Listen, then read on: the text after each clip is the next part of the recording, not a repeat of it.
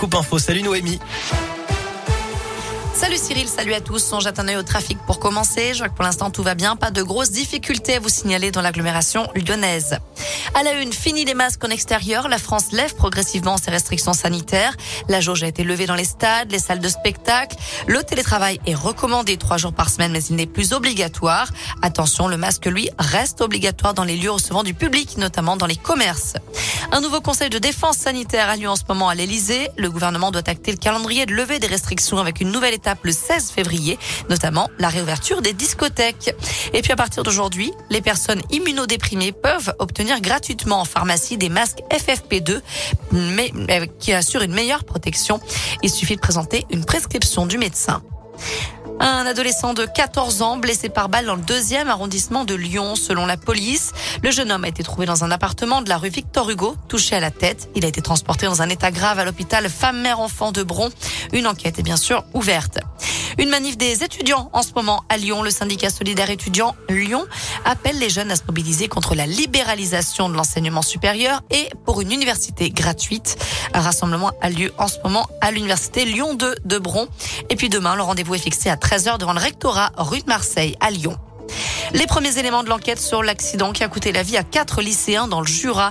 La voiture qui les transportait était tombée dans un lac le 19 janvier dernier. Un seul jeune avait survécu.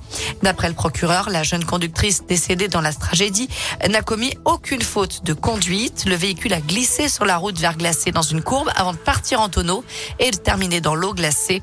Le jeune rescapé a été entendu par les gendarmes. Il a confirmé que la conductrice roulait à une vitesse adaptée. Ce garçon de 15 ans était parvenu à se détacher et et s'était échappé par une vitre brisée avant de regagner la rive à la nage. Voilà pour cette enquête en ce moment.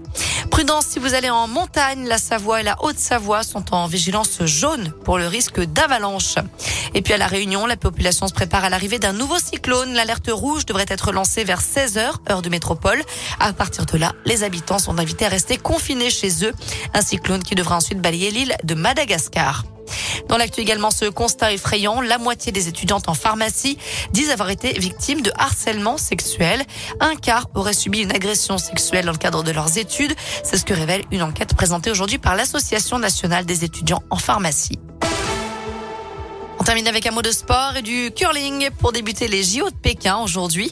La cérémonie officielle d'ouverture aura lieu vendredi, mais les épreuves commencent dès à présent. Et puis demain, on suivra les performances de Perrine Lafont, championne olympique en titre en ski de boss. Voilà pour l'essentiel de l'actu. On jette un œil à la météo pour cet après-midi. Ça va rester bien gris partout dans la région. Des averses sont attendues également dans les monts du Lyonnais. Les températures montent jusqu'à 10 degrés. À tout à l'heure.